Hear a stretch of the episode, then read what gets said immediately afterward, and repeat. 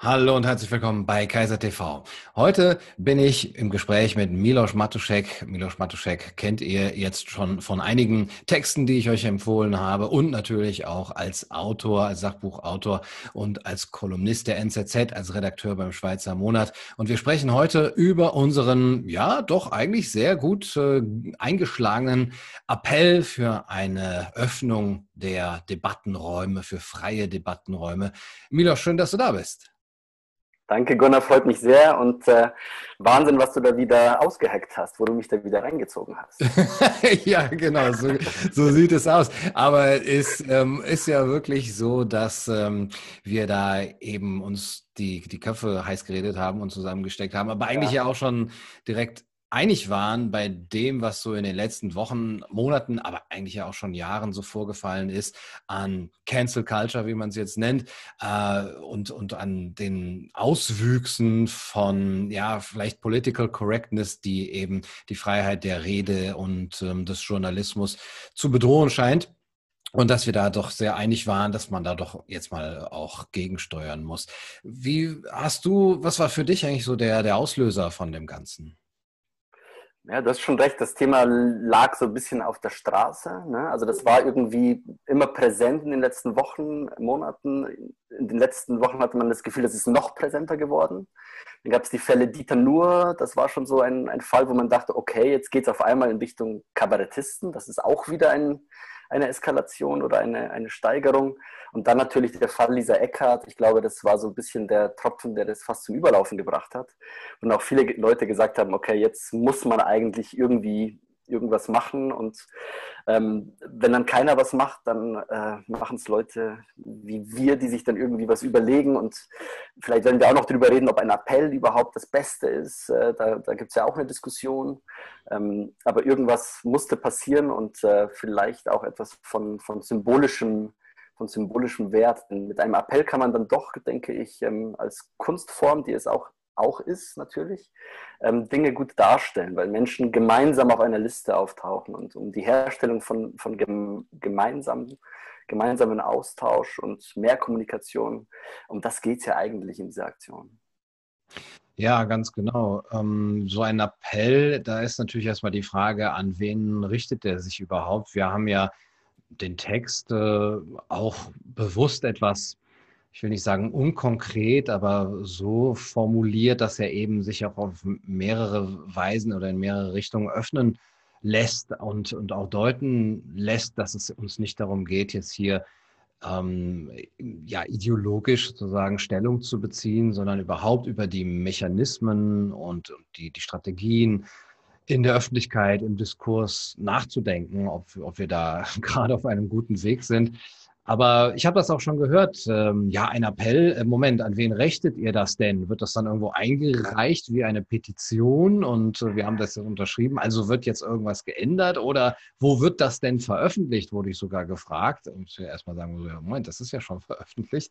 Ähm, hast, hast du da die, ähm, die Meinung, dass es äh, ein, ein, dass es reicht, sozusagen das ins Internet zu stellen und so. Jetzt haben wir diesen Appell gemacht und jetzt ähm, haben wir sozusagen unser, unser Schärflein dazu beigetragen. Ja, ja, irgendwo, also wir, wir bauen natürlich dadurch eine Art von, von Raum auf. Ne? Also irgendwie geht es ja immer um Schaffung von, von auch Debattenräumen. So ein Appell kann ein Initiationspunkt sein für, für so einen neuen Raum. Und zu dem, was du gesagt hast, äh, was die Leute meinen, okay, ist es ein Appell an wen? Ne, also wir, wir formulieren das, wir haben durchaus Adressaten, ne, also wir fordern ja auch am Ende recht konkrete Dinge. Ne, wir fordern zum Beispiel Veranstalter, Multiplikatoren oder Plattformbetreiber auf, den Druck auf sie standzuhalten und nicht die Lautstarken darüber entscheiden zu lassen, ob eine Veranstaltung stattfindet oder nicht. Ähm, das ist schon äh, relativ konkret und äh, wenn ich so in die, in die Unterschriftenliste reinschaue, die jetzt so ein bisschen im, unsere Backlist ist, die noch nicht veröffentlicht ist. Mhm. Das sind durchaus genau diese Personen, die dann auch auftauchen. Ne? Also die fühlen sich dann durchaus angesprochen. Das sind zum Beispiel ehemalige Universitätspräsidenten, ähm, ähm, Kulturagenten ähm, zum Beispiel noch. Ne? Also das sind durchaus Leute, die sehen, okay, da ist auch meine Existenzlage irgendwie bedroht. Mhm. Ähm, ich will ja auch, dass irgendwie das, das, äh, das spannende Spiel von, von Austausch, äh, von Ideen und so weiter weitergeht. Insofern ähm, denke ich, ist, ist damit schon, glaube ich, eine Zielgruppe definiert. Dann natürlich die ausgeladenen Zensierten, die dürfen sich ansprechen, die dürfen dadurch ein Signal auch sehen an sie, ähm, dass sie nicht allein stehen. Ne? Das ist ja auch ein, eines der ganz großen Probleme bei dieser Cancel Culture Debatte, dass ähm, oft dann die Ausgeladenen oder Stigmatisierten irgendwann auch wegfallen, vergessen werden, ne? also Kabarettisten, die einfach nicht mehr auftauchen in der medialen Welt äh, reicht da eine Saison und, äh, und man ist eigentlich ähm, ja, vergessen, mehr oder weniger. Es gibt auch solche Fälle in der Schweiz. Ne? Der Kabarettist Andreas Thiel zum Beispiel, ganz bekannt, ähm, hat früher große Hallen gefüllt. Der ist jetzt quasi nicht mehr so, äh, so präsent zu sehen.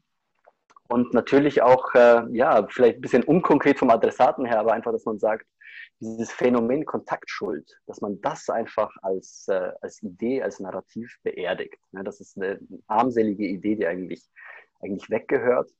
Und, ähm, und das passiert eigentlich durch diesen Appell, finde ich, ähm, ja, symbolisch durchaus, weil die Leute stellen sich auf eine Liste und erklären dadurch, ich stehe für mich selbst, ich spreche für mich selbst. Ich habe mit den anderen Leuten auf der Liste nichts zu tun, außer dass wir auf dieser Plattform sind. Also wir bringen eigentlich mit dem Appell und dieser Plattform auch schon einen, einen, einen symbolischen Beweis dafür, wofür wir eigentlich im Kern stehen. Das finde ich ist eine schöne Kongruenz, äh, würde ich mal sagen. Ja. Insofern, ja.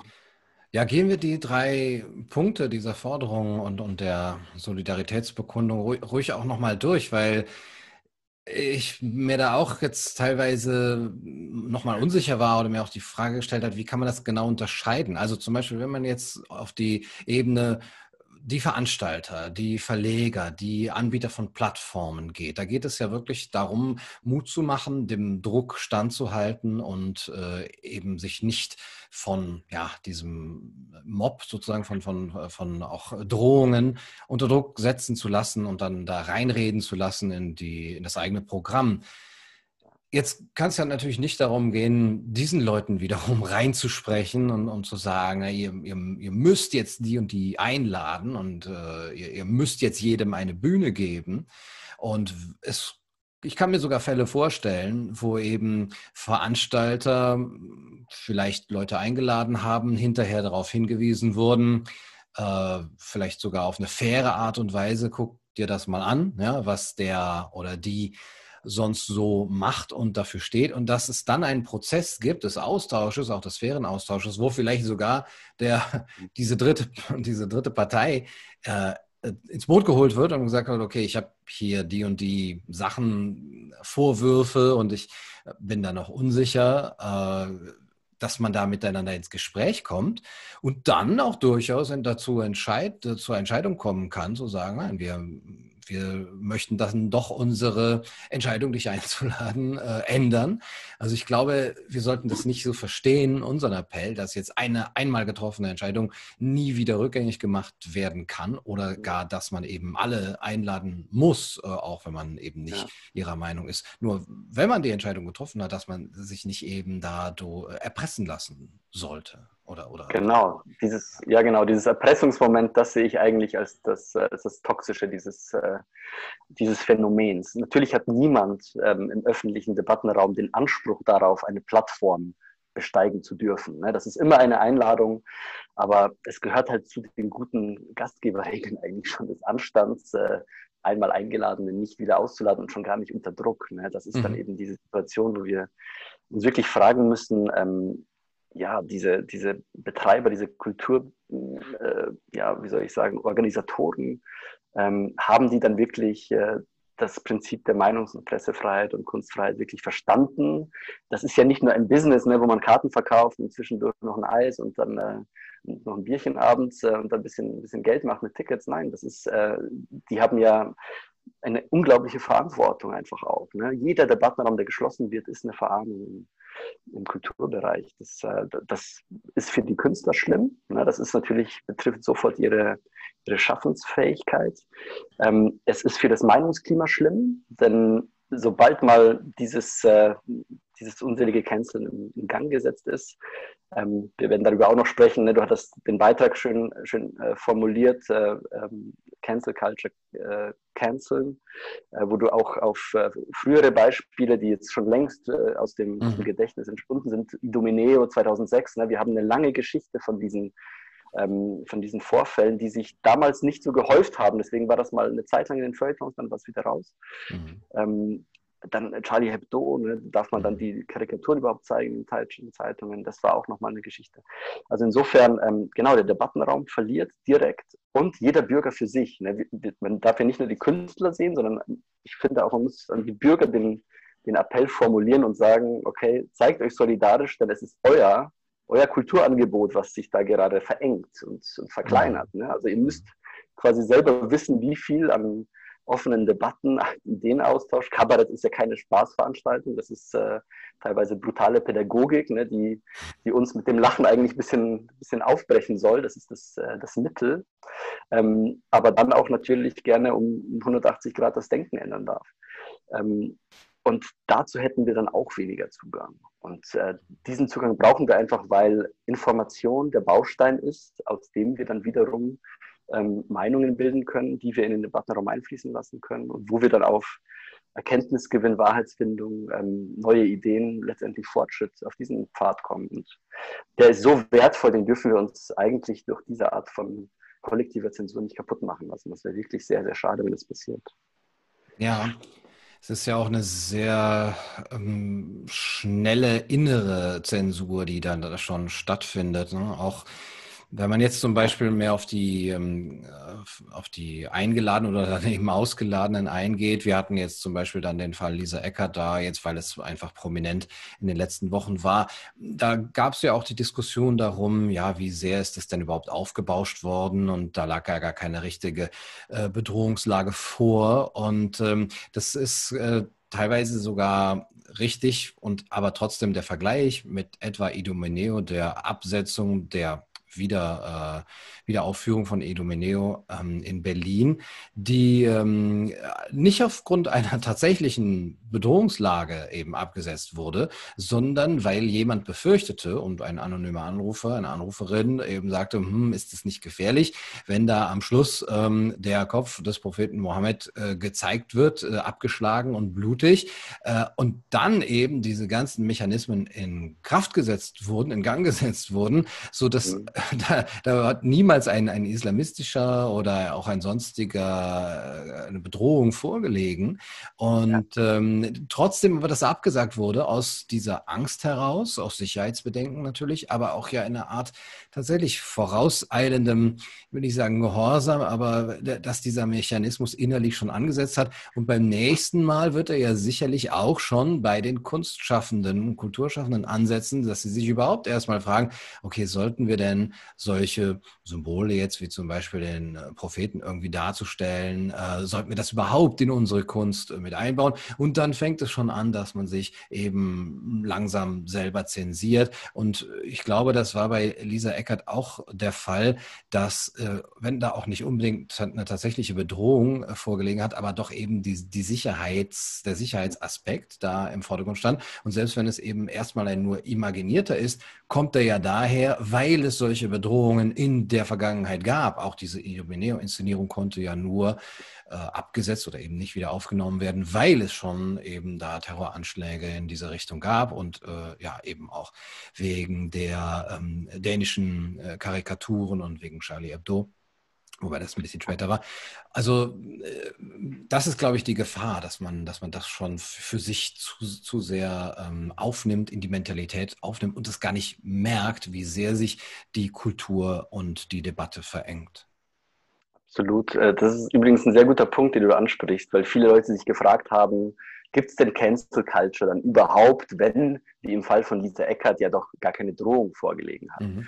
Naja, das ist ja, ähm, ich würde sagen, erst, erst recht kann man ja daraus ableiten, dass es dieses Phänomen, dieses anonymen, diese anonymen Angst gibt äh, oder von einer anonymen Macht ausgeübten Angst, äh, wenn sogar ohne konkrete Bedrohungslage und ohne konkrete Bedrohung schon eingeknickt wird. Ja, also da, da reicht ja schon quasi, dass man Buch schreibt äh, und, oder nicht mal, äh, dass dann schon die Ersten sagen, okay, das, äh, das müsste gecancelt werden. Also quasi dieser, diese Bereitschaft zu canceln und einfach zu sagen, ähm, bei dem kleinsten, äh, kleinsten Problem, da reicht schon eine kleine E-Mail von irgendwem, ähm, äh, streichen wir die Segel. Ähm, das ist etwas, was, äh, was zugenommen hat und was leichter geworden ist. Ähm, insofern ja, dass, äh, dass, dass sich das so wiederholt, ähm, ist, ist, ist, erstaunlich. Vielleicht kann ich bei der Gelegenheit auch kurz auf unseren Appell eingehen, unser Design, ne? weil ja. das ist natürlich ein bisschen äh, provokant, ne? diesen Cancel God, äh, mhm. das ist ja diese Figur, die wir da sehen, von, von amerikanischen Künstlern ähm, dargestellt. Ähm, über Kunst lässt sich immer streiten, das ist natürlich als Geschmackssache. Wir überlegen ja auch noch, ob wir das, äh, das ändern. Ne? Also das kann durchaus auch in, in Richtung eines, eines helleren ähm, ähm, Hintergrunds gehen. Ähm, vielleicht besiegen wir den Cancel God im Laufe dieses, mhm. dieses Appells ein klein wenig, dann wird er ein bisschen kleiner. Ähm, übrigens merke ich jetzt schon, also ganz viele E-Mails sagen, äh, ganz viele Leute sagen, das ist ein frischer Wind, den ihr reinbringt. Das ist, äh, man kann auf einmal ein bisschen aufatmen äh, da bricht was auf und äh, insofern bin ich gerne bereit, äh, dass wir da mal ein helleres Design reinbringen. ähm, aber ähm, was für mich dieser Cancel God eben aussagt, ist tatsächlich so eine Art von, von, von anonymem Machtfaktor, der einfach äh, in den Debattenraum reinkommt, der das Klima verändert ähm, und eine Art von ja, ähm, eine Art von, von Angst einfach, äh, einfach, einfach aufzeigt. Und das haben wir ganz konkret bemerkt, als wir die ersten Leute angeschrieben haben für den Appell. Ne, da gab es mhm. natürlich Leute, die gesagt haben, okay, super, bin ich sofort dabei. Und dann gab es manche, die haben gezögert und manche haben gesagt, nein, das, äh, wenn ich das mache, ähm, dann bin ich, bin ich tot beruflich. Ne? Also ja. das kann ich vor meiner Peer Group quasi nicht machen. Ich kann mit euch sympathisieren, aber ihr müsst verstehen, ich stehe an vorderster Front. Ich bin in dieser, meinetwegen linken Tageszeitung oder am Theater aktiv. Ähm, und dort habe ich die Debatten jeden Tag. Da kann ich dann auf einmal äh, kann ich aufhören. Ne?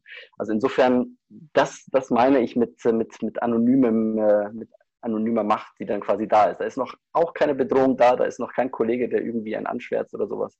Ähm, aber, aber das, äh, ja, aber die Angst ist schon da, das Phänomen. Insofern ja, ja.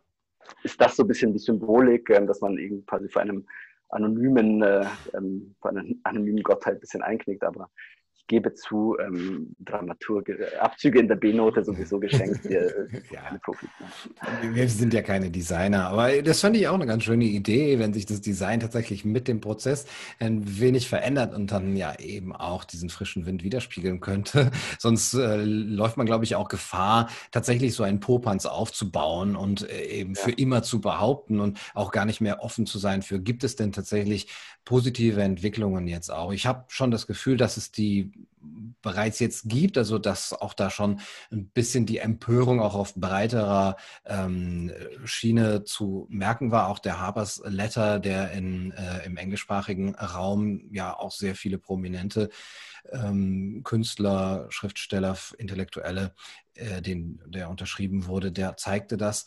Und ähm, was ich auf jeden Fall sehe, ist doch aber immer noch eine Angst. Also auch in wirklich Mails, gar nicht jetzt von irgendwie besonders Prominenten oder die jetzt da wirklich in der Schusslinie wären, aber die Leute, die einfach sagen, auf Facebook kann ich nicht mehr bestimmte Dinge, traue ich mich einfach nicht mehr. Im, beim Elternabend äh, traue ich mich bestimmte Dinge nicht mehr äh, zu sagen. Also wirklich auch im, im, im Privaten und im, ähm, im Alltäglichen und in Beziehungen. Das ist jetzt zwar nichts, was wir jetzt mit unserem Appell verändern können, aber was ja auch zeigt, dass diese, dieser Mechanismus schon irgendwie durch unsere ganze Gesellschaft geht und ähm, de, diese Mails, die mich erreichen, äh, sagen mir auch, ich, ich weiß da im Moment nicht weiter, äh, selbst wenn es nur ein eigentlich harmlos scheinendes Thema ist oder zum Beispiel ein Thema, was gar nichts mit Kunst, Kultur oder eigentlich Politik zu tun hat, wie jetzt zum Beispiel Corona, ja, wo wir es ja auch ganz stark merken, hier ist einfach ähm, äh, die, die gesellschaftliche Spaltung so groß, dass ich auch glaube, dass deswegen unser Appell auch so viel ähm, ja, äh, Anklang stößt, weil die Menschen selbst, die, die vielleicht mit Kunst und Kultur erstmal gar nicht so direkt am Hut haben, äh, auch merken, ja, aber auch diese ganze Angstrhetorik und das, das Angstklima ist einfach nicht gut für unsere Gesellschaft. Absolut. Ähm, was du angesprochen hast da mit dem Popanz, finde ich ganz interessant. Mich stört ja oft an Appellen oder überhaupt an, an politischen Initiativen, dass sie natürlich, um irgendwie Traction zu bekommen, ihr Problem möglichst groß machen müssen. Ne? Das kann man natürlich dem Cancel God bei uns auch vorwerfen. Mhm. Ähm, insofern ähm, schaffen wir ihn irgendwann vielleicht ab.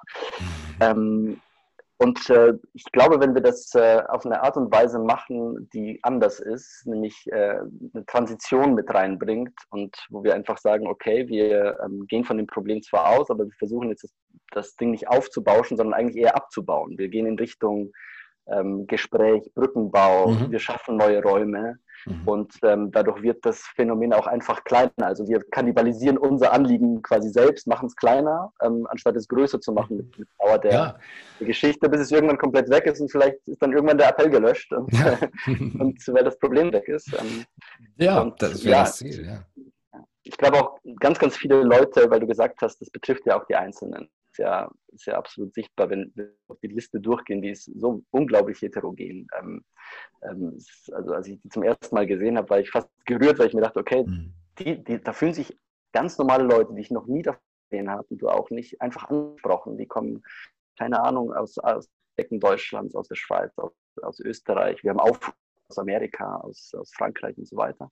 Ähm, es geht so ein bisschen sogar um die Welt, habe ich das Gefühl, ähm, ohne jetzt übertreiben zu wollen ähm, der Professor und die Übungskraft, alle, alle zusammen. Ne? Also das ist, das betrifft tatsächlich ganz, ganz viel. Und wir sehen das auch in Umfragen, ne? ja jetzt alles nicht so komplett im, im luftleeren Raum, ähm, wonach fast die Hälfte der Deutschen sagt, sie sich bei bestimmten Themen nicht, äh, nicht offen zu sprechen. Und da haben wir das quasi auf, auf, einer, auf einer kleinen Ebene schon. Und dass äh, eben es, es, betrifft nicht nur Künstler, die das hauptberuflich machen, es betrifft eben auch äh, ja, den, den Arbeitskollegen und, äh, und so weiter und so fort. Ne? Mhm. Ja, ja, das fände ich natürlich auch schön, wenn wir uns da selber einfach ähm, obsolet machen, wie ein guter Arzt sozusagen, den ja, man einfach genau. dann nicht mehr sieht, weil er gute Arbeit macht äh, und wenn der Appell einfach verschwinden könnte, weil es das Problem nicht mehr gibt.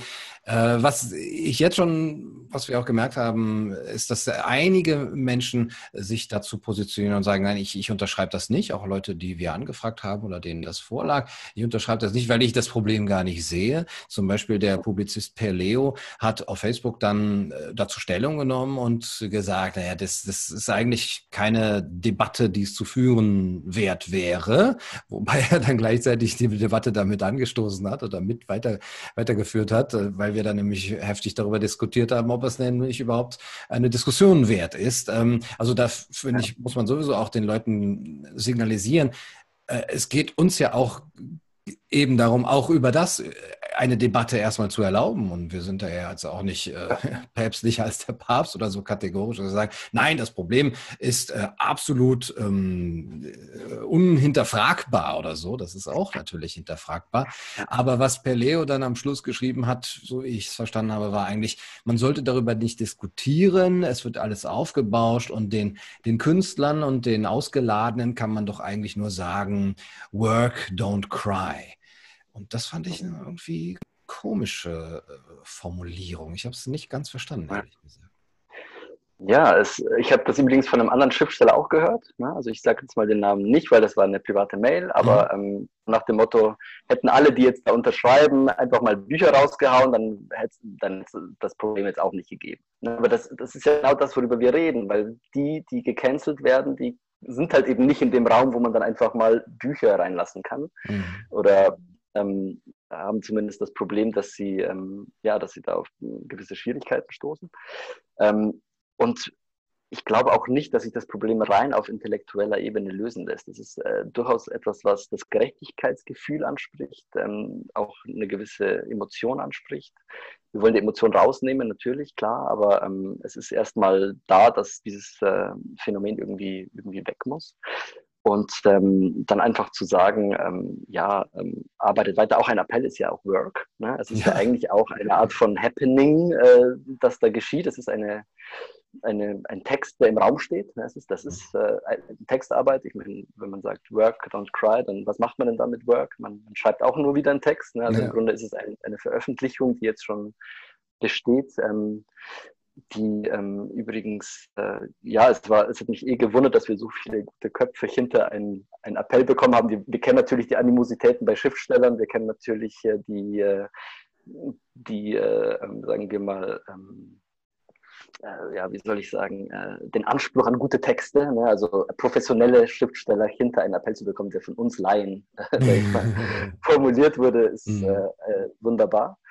Ähm, sehr häufig habe ich den Satz von Hajo Friedrichs gehört, äh, ein ganz bekannter Journalistensatz, man mache sich nicht mit einer Sache gemein, auch nicht mit einer guten. Das mhm. kam von ganz vielen Journalisten. Mhm ähm, die teilweise auch äh, Codes of Ethic und so weiter unterschrieben haben bei ihren Zeitungen, äh, dass sie sich nicht an öffentlichen Appellen beteiligen. Ne? Auch aufgrund dieses Hajo-Friedrich-Satzes, an dem eigentlich per se auch nichts auszusetzen ist, ähm, weil es tatsächlich gut ist, wenn Journalisten möglichst objektiv sind. Ich glaube, dass niemand komplett objektiv sein kann und leider Gottes machen sich auch Journalisten gerade mit nicht guten Sachen gemein ab und zu. Mhm. Ähm, aber ich glaube auch, dass der Satz in diesem Kontext, was unseren Appell angeht, auch falsch ist.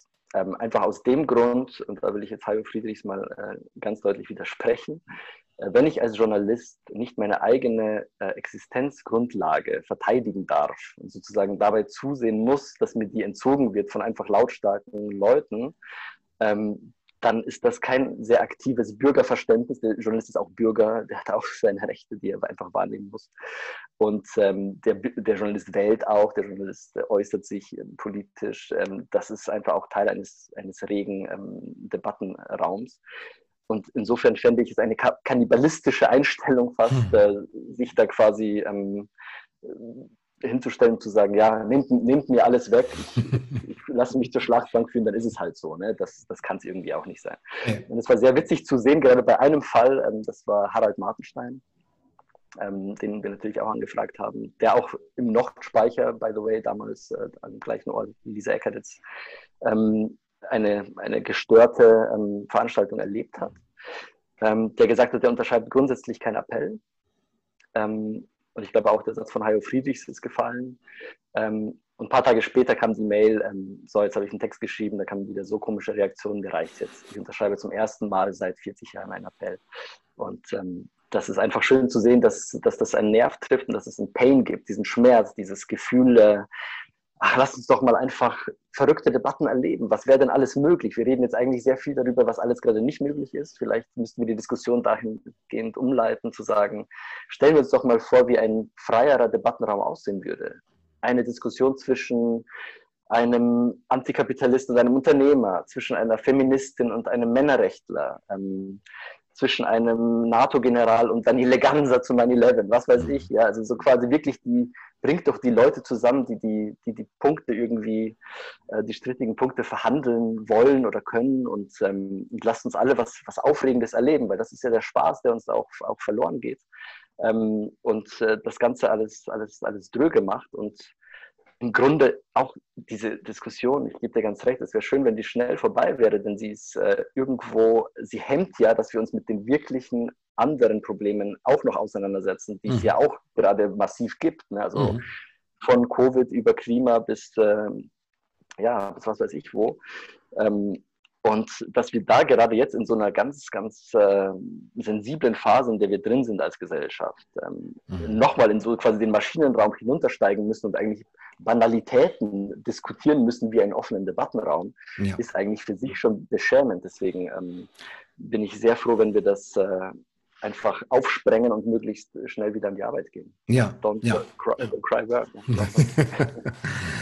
Ich sehe es auch absolut als beschämend an, auf der anderen Seite aber wahrscheinlich auch wieder als einen normalen Vorgang, einen zu bedauernden, aber gerade wo das Klima oder die Probleme so virulent sind, auch was, ähm, du hast Klimawandel genannt, aber zum Beispiel Schuldenkrise, Migration, die, all diese Fragen und äh, die Menschen das Gefühl haben, ich, ich blick vielleicht nicht mehr ganz durch und äh, das ist alles, alles so unübersichtlich oder vielleicht auch haben, oh, ich äh, das Gefühl haben, ich werde von der Meinung des anderen jetzt irgendwie verletzt und beleidigt, äh, dann bin ich doch äh, lieber bei denen, die eben diese Debatte schön abwürgen wollen und vielleicht eben nur die erlaubte Meinung da auch, also ähm, in, in, den Mittelpunkt stellen wollen.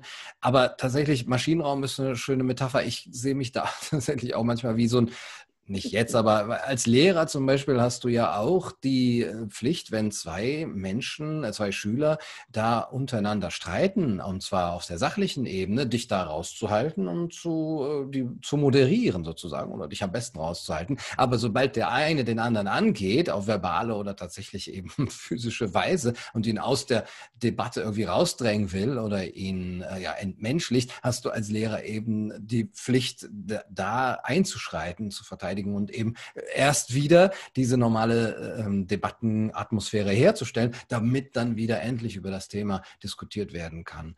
Aber du hast gesagt, ähm, wie sähe das denn aus? So ein freier Debattenraum. Und die Kritik, die wir teilweise jetzt von linker Seite, von Andreas Kemper zum Beispiel oder von Oliver Nachtwey bekommen auf Twitter, ist eigentlich äh, geht dahin, dass das ja nur eine Art rechtes Narrativ sei, äh, mit dem man eben die Debattenräume ähm, nach rechts äh, offen macht. Die, der Vorwurf ist, dass wir uns nicht ähm, äh, äh, bezogen hätten auf den Fall Hengame Jacobi Farah und ihrem Polizeigedöns äh, und auf andere Sachen, das WDR-Umweltsau-Video zum Beispiel, sondern dass wir uns jetzt eben mit Lisa Eckert, Dieter Nuhr, vielleicht Uwe Steimle oder so, dass wir uns da nur Beispiele ausgesucht haben, wo es eher von linker Seite entweder Angriffe oder zumindest imaginierte Bedrohungsszenarien gab. Wie begegnest du diese, dieser Angst, dass wir sozusagen die, das des Sagbaren einfach nur nach rechts wieder rücken wollen? Ja, es ist natürlich ähm, der wird der klassische Vorwurf sein, irgendwann vielleicht. Also denen fällt ja auch nicht so viel Neues ein. Also es muss wahrscheinlich der, das rechte Plakett, die rechte mhm. Plakette sein. Wobei äh, ich war Stipendiat der Heinrich-Böll-Stiftung. Ich habe oft SPD gewählt. Äh, also ich bekenne mich schuldig, mich könnt ihr jetzt schlachten. Also, also, aber als Rechten wird man uns nicht so leicht enttarnen können. Ähm, ja, das hat natürlich äh, irgendwo, ähm, es ist interessant, weil man leugnet einerseits Cancel Culture, andererseits sagt man, wenn ihr jetzt den Debattenraum öffnet, dann öffnet ihr den für die Rechten. Also gibt es doch Cancel Culture. Irgendwo beißt sich da die Katze in den Schwanz. Ähm, andererseits ähm, muss man halt auch sehen, ja, natürlich, wir, wir öffnen einen Raum. Ähm, es gibt, äh, vielleicht müssen wir eine Definition von Cancel Culture ansetzen, weil diese Fälle, die du genannt hast, mit der Taz-Kolumnistin, ähm, und der andere Fall war, sag's mir nochmal WDR, kurz. das Umweltsau. WDR, Umweltsau-Video, genau. Also, wenn man, wahrscheinlich gibt es viele Definitionen von Cancel Culture. Ich würde jetzt sagen, es hat irgendwie ein bestrafendes Element, es ist mehr als Kritik und es geht darum, tatsächlich einen Mob zu, ähm, zu aktivieren, der dann nicht direkt äh, irgendwie Gewalt ausübt, aber indirekt äh, versucht, über den, ähm, den Plattformbetreiber zu gehen. Ähm, bei der Taz hatten wir den Fall, dass tatsächlich die Kolumnistin selbst ähm, einen Text verfasst hat, den die Zeitung abgesegnet hat und dann gab es äh, Protest von, vom Innenminister. Ne? Das ist im Grunde, ich würde mal sagen, die klassische journalistische Situation, da hat ein böser Schreiber was geschrieben und die Obrigkeit hat sich beschwert. Das ist im Grunde Business as usual. Das ist natürlich ein krasser Fall, weil ähm, da natürlich mit, mit, Klage und so weiter gedroht wurde. Das ist schon irgendwo ein Eingriff in die Pressefreiheit, das ist ganz klar. Ähm, aber da wurde jetzt kein Mob äh, sozusagen ähm, mehr oder weniger angestachelt, gegen den man nicht richtig vorgehen kann. In diesem Fall kann man sich ja wehren. Man kann ja gerichtlich das dann versuchen zu, zu klären und ähm, oft geben die Gerichte dann eben der Meinungsfreiheit. Der Text war auch ein bisschen satirisch angelegt. Manche sagen, sie sehen die Satire nicht. Es gibt ein paar Elemente, die man in die Richtung sehen kann. Ähm, dann sind die Grenzen natürlich noch, noch viel offener. Dann sind wir im Bereich der Kunstfreiheit. Ähm, also ich glaube nicht, dass der Text irgendwie, irgendwie justiziabel ist. Aber man kann sich dagegen wehren. Also wenn da wirklich jemand kommt und sagt, den stellst du jetzt ab, dann, dann sagen wir, okay, einstweilige Verfügung oder irgendwie ähm, ähm, richterliche Hilfe und dann, dann kriegt man das hin. Und ähnlich, denke ich mal, war auch die, der Fall des, des WDR-Videos, wobei da natürlich, äh, ich würde sagen, das war lautstarke Kritik. Ich könnte jetzt nicht sagen, es, ist, es war irgendwie Mobbing gegen den, die Plattform. Ähm, aber da lässt sich natürlich diskutieren. Ne? Da sind die, die, die Definitionen natürlich auch, äh, die schwimmen ein bisschen und äh, das ist ein auslegungsbedürftiger Begriff, das ist ganz klar. Ähm, ja, es geht nur darum, ich weiß nicht, ob das den, den WDR jetzt davon abbringt, Inhalte zu senden. Ne? Das ist eine große, große Station, die hat einfach mal, mal Kritik bekommen, weil sie mit Gebührengeldern offenbar irgendwie, das war ja so ein bisschen der Vorwurf im Hintergrund, ähm, versucht pädagogisch äh, politische Inhalte auch reinzubringen mhm. und, und, Kinder dazu zu nehmen. Ne? Das war auch die mhm. Benutzung der Kinder dann irgendwie. Ähm, ja, das ist, äh, würde ich sagen, so ein bisschen meine 20 Cents dazu. Ja. Nicht, ja, ja.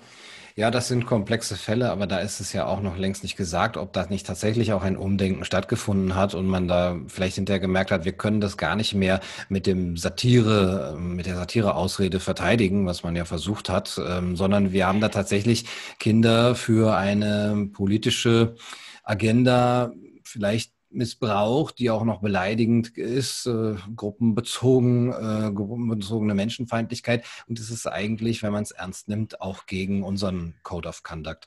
Äh, was wohl stattgefunden hat, waren die äh, Angriffe gegen Danny Holleck, der sich da auf Twitter dann äh, ja auch wieder sehr ausfallend geäußert hat. Ähm, also es ist natürlich schon immer zu sehen, was ist vorher geschehen und das kann man sicherlich auch bei Leuten wie Don Alfonso, der auch gerne austeilt, äh, sagen und auch vielleicht unter die Gürtellinie sagen, dass es da natürlich auch Kritik äh, und, und lautstarke und vielleicht auch polemische Kritik geben muss und darf und soll. Äh, und dass man da aber genau gucken kann, so wenn ich das richtig mitbekommen habe, gab es dann bei Danny Holleck auch äh, Morddrohungen und dass da auch der Sender dann sagt, wir nehmen ihn da natürlich in Schutz, aber dass man sich vielleicht auch darauf bezieht, es geht aber nicht, dass wir hier, ähm, dass wir hier ganze Menschengruppen verunglimpfen, ja, und dann eben auch noch auf, auf Kosten der GEZ-Zahler. Ähm, also da sehe ich auch nochmal Unterschiede. Aber was mich ein bisschen verwundert hat, war der sehr schnelle, schnell herbeigezogene Vorwurf, wir beide, also als die Initiatoren, hätten uns nicht dazu geäußert zu diesen Fällen oder das nicht äh, verteidigt. Und ähm, da bin ich gar nicht so sicher, ob da die, diejenigen, die das äh, vorgeworfen haben, so gut recherchiert haben. Denn äh, also das habe ich in einigen Fällen durchaus. Äh, wobei ich auch immer versuche, eigentlich nicht so sehr auf solche bei Lisa Ecker zum Beispiel habe ich gar nichts gesagt oder bei Dieter Nuhr, bei Uwe Steimle und äh, wie sie alle heißen, weil ich immer denke, okay, guck dir das erstmal an, äh, guck mal erstmal, was dahinter ist. Dann ist meistens nach zwei, drei Wochen der Fall auch schon wieder aus den Medien raus und dann mhm. schreib irgendetwas, reflektierendes, vielleicht distanziert philosophisches darüber, was wir jetzt tun, indem wir sagen, es gibt diese Cancel Culture, es gibt Shitstorms, es, es gibt ähm, äh, Political Correctness und aufgrund dieser werden, äh, gibt es bedenkliche Entwicklungen ohne dass wir jetzt groß da Stellung beziehen müssten, dass, es, äh, dass wir das nur von der linken Seite sehen oder nur von der rechten Seite sehen. Ich glaube, das haben wir auch in unserem Text überhaupt nicht gemacht, sondern wir haben eigentlich relativ bewusst ja das so offen gelassen, dass man sagt, egal auf welcher Seite wir stehen oder egal von welcher Seite diese Angriffe kommen, jeder, der da ausgeladen wird, verdient erstmal unsere Solidarität, solange sein, der Grund für sein Ausgeladensein eben zum einen auf Druck und diese erpresserischen Methoden zurückzuführen ist und zum anderen eben er sich auch auf dem Boden der freiheitlich-demokratischen Grundordnung äußert. Also im, im Rahmen unserer ja, grundgesetzlich gegebenen äh, Meinungs- und, und Presse- und Kunstfreiheit. Und ich glaube, damit kann man es doch auch erstmal belassen, aber dass da einige schon das Problem haben und sagen, ah, da sehe ich ein rechtes Narrativ, das ist irgendwie auch von, wie, schrieb jemand, rechtem Pathos oder so, Frei, Freiheitspathos, rechtes Freiheitspathos, das eigentlich nur äh, die Willkür, äh, nämlich äh, des Stärkeren gegenüber dem Schwächeren eben wiederherstellen soll. Ähm, das finde ich sehr vorschnell geurteilt, ehrlich gesagt interessant, ne? wenn man mal so die ganzen Zitate, ich habe extra wenig Zitate reingebracht. Ne? Du hast es mhm. gesehen, du hast ein schönes von Jean-Paul noch mhm. eingeführt. Ich habe eigentlich nur George Orwell genommen.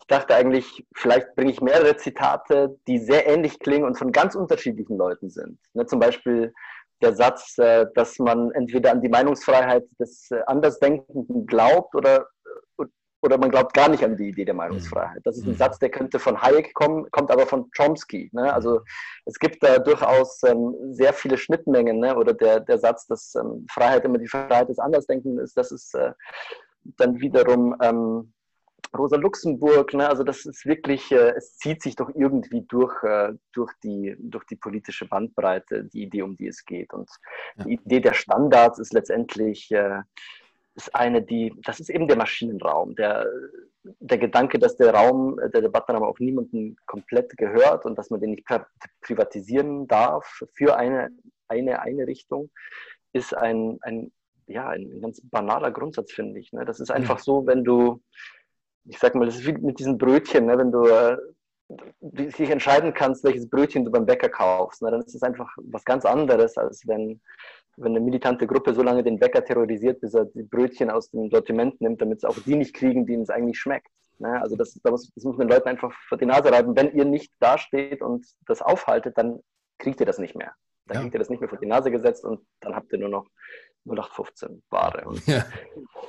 Ja, das ist, äh, ist letztendlich der Punkt und das kann auch nicht im Sinne eines, deswegen merken wir gerade, die Linksliberalen sind aufgeschreckt. Ne? Das ist ja, die Welle rollt ja, das ist ja wirklich, in dem Fall wirklich die zweite Welle, die, da, die irgendwo da ist. Wenn ein Jascha Munk, ein linksliberaler Harvard-Dozent, ähm, der auch den Appell ähm, der 153 Intellektuellen unterschrieben hat, in der Zeit, auch gerade nicht unbedingt ein rechtes Blatt, hm. ähm, sehr deutlich sagt, man, manche würden sagen, im alarmistischen Ton den Cancel-Gott beschwört. Ähm, da rollt was an, was nicht gut ist und das ist toxisch und äh, da wird, wird das Haar nochmal zum, zum fünften Mal zerteilt. Ähm, da werden dann schon Leute angegangen, weil sie nicht schwarz genug sind oder sowas. Ne? Also das, das, das nimmt ja kein Ende, bis es sich, bis es sich totläuft. Mhm. Ähm, dann nehme ich den Vorwurf gerne in Kauf, zu sagen, ähm, ja, ihr seid ein bisschen alarmistisch, okay, aber better safe äh, than sorry. Ja, dann mhm. haben wir es vielleicht versucht, es dem Ganzen ein bisschen den Wind aus den Segeln zu nehmen und früh aufzustehen. Mhm. Dagegen in einem recht äh, absolut heterogenen Block, wie ich finde. Ähm, und ich will ihn gerne noch heterogener machen. Ich bin über jede prominente Figur, die überhaupt apolitisch ist, ähm, über jeden Künstler, über jeden linken Intellektuellen heilfroh. Ähm, und das ist letztendlich auch das, die Symbolik der Toleranz, die man durch diese Liste zeigt. Ne? Also man hält aus, dass neben mir jemand steht mit seinem Namen, mit dem ich absolut nichts gemeinsam habe, aber ich halte es eben aus. Ich bin tolerant. Mhm. Das ist, finde ich, eine, eine ganz, äh, ganz schöne Geschichte und bisher, bisher klappt es eigentlich. Ja. Mhm. Ja, ich bin auch überzeugt, dass wir, wenn wir, sagen wir, in den 70er Jahren äh, uns dieses Themas angenommen hätten, dass wir genau auf der anderen Seite gestanden hätten. Gut, wir haben jetzt natürlich leicht reden, aber ich bin überzeugt davon, dass ich da Heinrich Böll äh, verteidigt hätte oder mit Heinrich Böll äh, eben da auch die, die Debatte versucht hätte offen zu lassen und äh, offen zu machen und auch eben davor zu warnen, eben, dass eine Anschuldigung nicht schon direkt ein, ein Beweis von Schuld ist.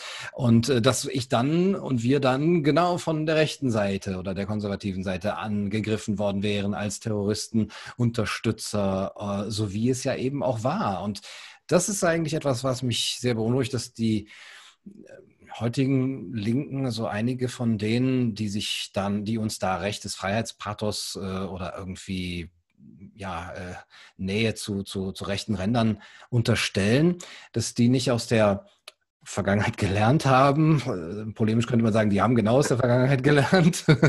die haben Spieß einfach umgedreht. Aber da habe ich dann nämlich wieder Angst, dass da auch irgendwann der Spieß umgedreht wird und dass, falls es ähm, mal Gott bewahre zu einer äh, äh, absolut äh, ähm, kulturellen Hegemonie von rechts wiederkommen äh, würde, dass die nämlich genauso wenig und noch viel weniger zimperlich sein werden, was eben eure Meinungsfreiheit dann angeht. Und wenn es dann jetzt schon liberale, linksliberale, liberal-konservative gab und gibt, die gesagt haben, ja, okay, wir können nicht einfach nur Menschen ohne Argument rausdrängen, dann glaube ich, können wir auch schon im Vorhinein dafür sorgen, dass es vielleicht gar nicht dazu kommt. Äh, und falls es dazu kommt, dass, dass, dass trotzdem immer noch das Gespräch offen bleibt. Denn was ich auch diesen Menschen vorwerfe, die ähm, sozusagen so schnell bei rechter Rhetorik äh, dabei sind, wenn sich jemand für die Freiheit einsetzt, ist, dass man genau den Rechten eigentlich damit ähm, in die Karten spielt, die man dann nämlich eben zum Opfer tatsächlich macht, ja, indem man nicht sagt, wir können euch argumentativ aushebeln, wir können euch auch ignorieren. Ja, niemand ist gezwungen, zu euren Veranstaltungen zu gehen. Ja, solange wir das nicht bezahlen müssen oder sonst wie, ist alles in Ordnung. Ähm, Aber wenn wir euch äh, bedrohen oder sonst wie unter Druck setzen, dann wird es genau zu dieser Opferrhetorik kommen, die sie ja jetzt auch schon drauf haben. Und wenn ich dann sehe, welche Kanäle zum Beispiel auf YouTube gelöscht werden, muss ich sagen, ja, auch irgendwie zu Recht. Ja, sie haben natürlich gute Indizien dafür, sich als selber als Opfer darzustellen. Und das wird natürlich die Sympathie für rechts und auch für die rechten Ränder äh, absolut erhöhen. Und das ist dann wiederum etwas, was ich denen vorwerfe, die da nicht jetzt schon zu Mäßigungen aufrufen. Mhm. Das ist, glaube ich, ein ganz, ganz wichtiger Punkt. Es gibt so einen schönen Satz von Thomas Mann, der mal gesagt hat, er als Intellektueller fühlt sich eigentlich immer auf der Seite wohl, wo das Schiff jetzt gerade nicht den mhm. Überhang hat. Ne? Also wenn man auch die Rolle des Intellektuellen in das Ganze hineinbringt, ähm, es ist intellektuell reizvoller, ein bisschen auf der anderen Seite zu sein als dem ganz, ganz weiten Mainstream. Ne? Da kann man, kann man mehr arbeiten. Das ist einfach, äh, ähm, ich merke jetzt, hier kommt die Sonne nach Zürich. ähm, das ist im Grunde, ja, vielleicht eine ganz gute Herangehensweise, weil es eben auch zeigt, äh, letztendlich geht es nicht um links oder rechts, sondern darum, den Debattenraum aufzumachen. Und ähm, das geht im Grunde nur, wenn man sich, äh, wenn man das, das Phänomen objektiv analysiert und sagt, okay, es ist eher ein Problem nicht von links und rechts, sondern es ist ein Problem von oben und unten. Mhm. Es gibt eine, eine Macht eines Kollektivs, äh, das mir dem Einzelnen den Zugang verwehrt zu einer Information. Mhm. Und in der Demokratie hat jeder den gleichen Zugang zu haben, weil er muss ja die gleichen Entscheidungen treffen, weil er hat, jeder hat ja das gleiche, ähm, ja, den gleichen, das gleiche Wahlrecht. Ne? Also er muss auch die, die gleichen Rechte haben. Ähm, und äh, das ist, denke ich mal, ähm, ja, durchaus vielleicht der, der Rahmen oder der Horizont, in dem wir uns äh, auch mit dem Appell bewegen. Und ähm, ja, man wird uns äh, alles Mögliche vorwerfen können, glaube ich, aber das ist kein Grund, äh, es, es, nicht zu machen. Aber du hast natürlich recht, wenn sich das Schiff dann wieder auf die andere Seite kippt, ne, dann man sagen, okay, wo sind jetzt Gunnar Kaiser und, und Milos Matuszek? Äh, jetzt zeigt doch da mal Flagge und ich denke mal, das muss, äh, muss natürlich auch, auch klar sein. Uns ist völlig egal, aus welcher Richtung dieses Beschränken kommt. Ähm, mhm. ähm, und es kommt von rechter Seite vielleicht auch eher durch Gewalt als durch dieses ähm, hinter, ja, hintergründige Mobbing da, mhm. äh, was beim Cancel der Fall ist ja, dann muss man, muss man genauso Flagge zeigen, klar. Ja. Es ist letztendlich egal, wer es einem wegnimmt. Ja. Ja, was auch nochmal eine Einladung sein kann, ne? auch an die von rechter Seite sozusagen bedrohten oder ausgeladenen oder da einem gewissen Druck genau. ausgesetzten, auch an Hengame Yagobi Fahrer. Also herzliche Einladung, sich da dem Appell äh, anzuschließen. Gerade diejenigen, die sich da auch als Opfer erlebt haben, sollten ja da auch ähm, mit uns, äh, mit uns sich mit den anderen solidarisch zeigen. Ja. Milosch, vielen Dank für das schöne Gespräch. Danke dir auch. Vielleicht wollen wir noch kurz einen Blick auf die Liste werfen. Ja, gerne. Wenn du noch Zeit hast. Ja, natürlich. ähm, dann gehe ich mal kurz rein und vielleicht noch nachher ein kleiner Punkt, dass wir mal ganz kurz über die Spenden sprechen. Vielleicht können wir einen kleinen Aufruf machen an deine ja. Community, die vielleicht ein paar Ideen hat. Also ich gehe einfach mal kurz rein in die Liste. Ich teile das nicht auf dem Bildschirm, aber einfach mal nur um zu sagen, wer da zum Beispiel unterschrieben hat. Also da lese ich zum Beispiel selbstständig Künstlerin, Opern, Konzertagent, Kulturmanager, Rechtsanwalt, Versicherungsmakler, psychologischer Coach, Maler, ähm, Bundesbankdirektor AD. Es ist nicht Philosoph, Architekt, Senioren, Lebenshilfe, Diplom-Ingenieur, Heilpraktikerin, selbstständig Studentin, Texterin und so weiter. Gibt es äh, also Zahnärztin, Lokführer, Jurist, Doktorand, äh, es ist wirklich Yogalehrerin, ein ganz, ganz, ganz breites äh, Spektrum Logistiker, Reinigungskraft, äh, Lkw-Fahrer, Journalist. Also auch immer mehr Journalisten auf der Liste, was ich ganz toll finde. Und ähm, ja, Professor Strafrecht, ja, wunderbar. Also das ist, ähm, das ist so ein bisschen das Spektrum. Das ist, würde ich mal sagen, das äh, die, die, zeigen auch, sie sind so ein bisschen das Backbone dieser Zivilgesellschaft einfach. Ne? Mhm. Ne? Sie, sie, stellen sich hin und sagen, okay, ähm, ich will das Spiel sehen, mir geht es nicht um links oder rechts, ich will nicht wissen, welche, ich meine, das ist ja auch die Herangehensweise eigentlich, ne? zu sagen, ähm, uns ist es irgendwo egal, äh, ob das Team A oder Team B gewinnt, wir sind nicht Fans von, von, von der einen oder der anderen Richtung, wir sind Fans von einem guten Spiel. Mhm.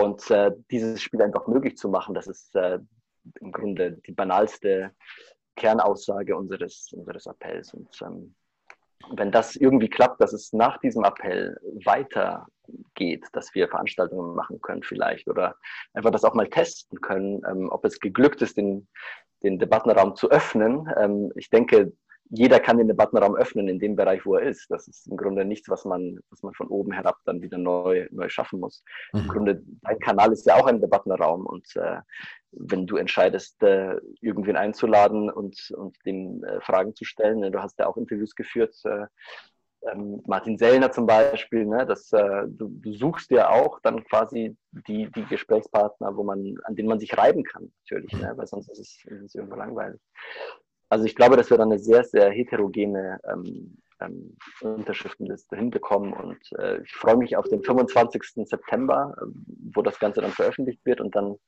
dann werden wir sehen im Endeffekt, wer auch wirklich äh, wer dabei ist und ähm, wie es dann weitergeht. Und vielleicht noch äh, genau ähm, kurz die Frage, vielleicht weil bei den ersten schon äh, die Frage auftaucht, ja, was, äh, ihr, ihr habt ja auch Spenden gesammelt, ne? also wir sind ganz, ganz dankbar. Wir haben an die 15.000 Euro jetzt mit dem Appell schon an, an Spenden eingeworben. Ähm, da kann man natürlich jetzt vieles, äh, vieles damit machen. Ist natürlich jetzt keine Unsumme, aber vielleicht, vielleicht wird es noch ein bisschen mehr. Und da vielleicht auch die Frage an deine Community. Ähm, wir haben im Appell selber bei GoFundMe ja schon ein paar Ideen reingeschrieben, also ein, ein Unterstützungsfonds zum Beispiel für Künstler, die gecancelt wurden. Wir könnten einen Preisausschreiben machen für mutige Kunst, äh, also eine Preisverleihung quasi ein Wettbewerb, ein Kunstwettbewerb ähm, oder eine öffentliche Veranstaltung zum Thema. Also das, äh, das gebe ich mal so ein bisschen rein als, als Debatte. Vielleicht können, kann man das kommentieren unten. Also wer eine Idee hat, äh, was, was schön wäre, wir sammeln einfach mal auch die nächsten Wochen auch Ideen und, äh, und stellen das dann nochmal vielleicht äh, ja, einfach zur Diskussion und vielleicht auch zu einer Abstimmung. Ähm, ich finde das interessant, wenn Stimmen bekommen, was breiter ist als unseres. Ähm, und äh, dann, dann machen wir was Schönes draus. Also ich hoffe, es geht, es geht weiter in einer, in einer, in einer Form, die, die das ganze Thema auch weiterbringt. Und einfach nur, ja, okay, jetzt haben wir unterschrieben und äh, ja. war's das. Ja, das wäre ja ein schönes Ziel, eben da auch das in anderen Formen nochmal darzustellen und das jetzt auch nochmal aus dem bloßen Internetseite und vielleicht YouTube-Video und ein Podcast auch tatsächlich in Form von einer Veranstaltung oder tatsächlich einem Preis äh, darzustellen. Das finde ich eigentlich sehr schön, weil dann eben ja sich auch noch mehr Leute auch beteiligen können. Da können auch Leute dann ja gerne hinkommen, die sagen, ich halte das für unsinnig oder ich bin dagegen, dass da Debattenräume geöffnet werden. Lass lass es uns debattieren. Es gibt kaum mehr Publikumspreise, oder? Es ist doch relativ selten geworden. Es ja. ist mal schön, so ein Publikumspreis für mutige Kunst und einfach die Leute entscheiden lassen, was sie, was sie da am auszeichnungswürdigsten halten. Ich finde mhm. sowas eigentlich ganz, Ja, stimmt. Bottom-up statt top-down, dezentral. Und dann ja. geht alles. Ja.